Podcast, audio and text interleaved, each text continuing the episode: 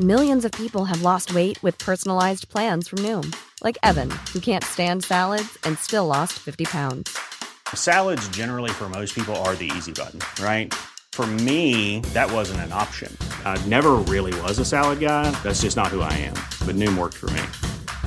Get your personalized plan today at Noom.com. Real Noom user compensated to provide their story.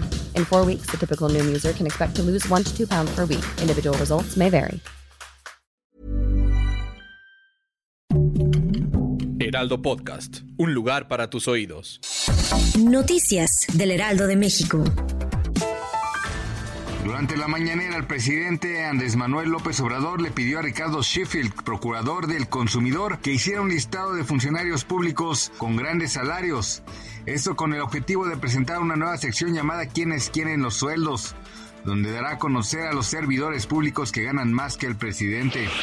Ante la creciente demanda de agua en Monterrey, Nuevo León, López Obrador pidió a cerveceras y refresqueras que dejen de consumir agua para su producción, para destinar ese líquido al consumo doméstico ya que son varias semanas de escasez, pero en cambio la venta de Super Coca-Cola, cubitos azucarados y cerveza sigue creciendo.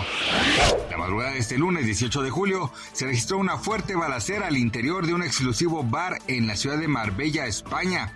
Testigos aseguran que se trató de una riña entre narcotraficantes que dejó un saldo de cinco personas lesionadas, dos de ellas de gravedad.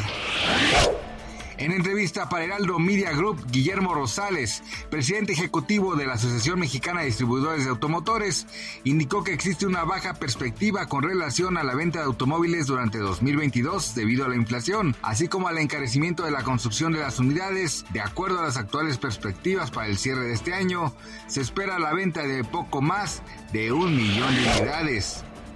Gracias por escucharnos, les informó José Alberto García. Noticias del Heraldo de México.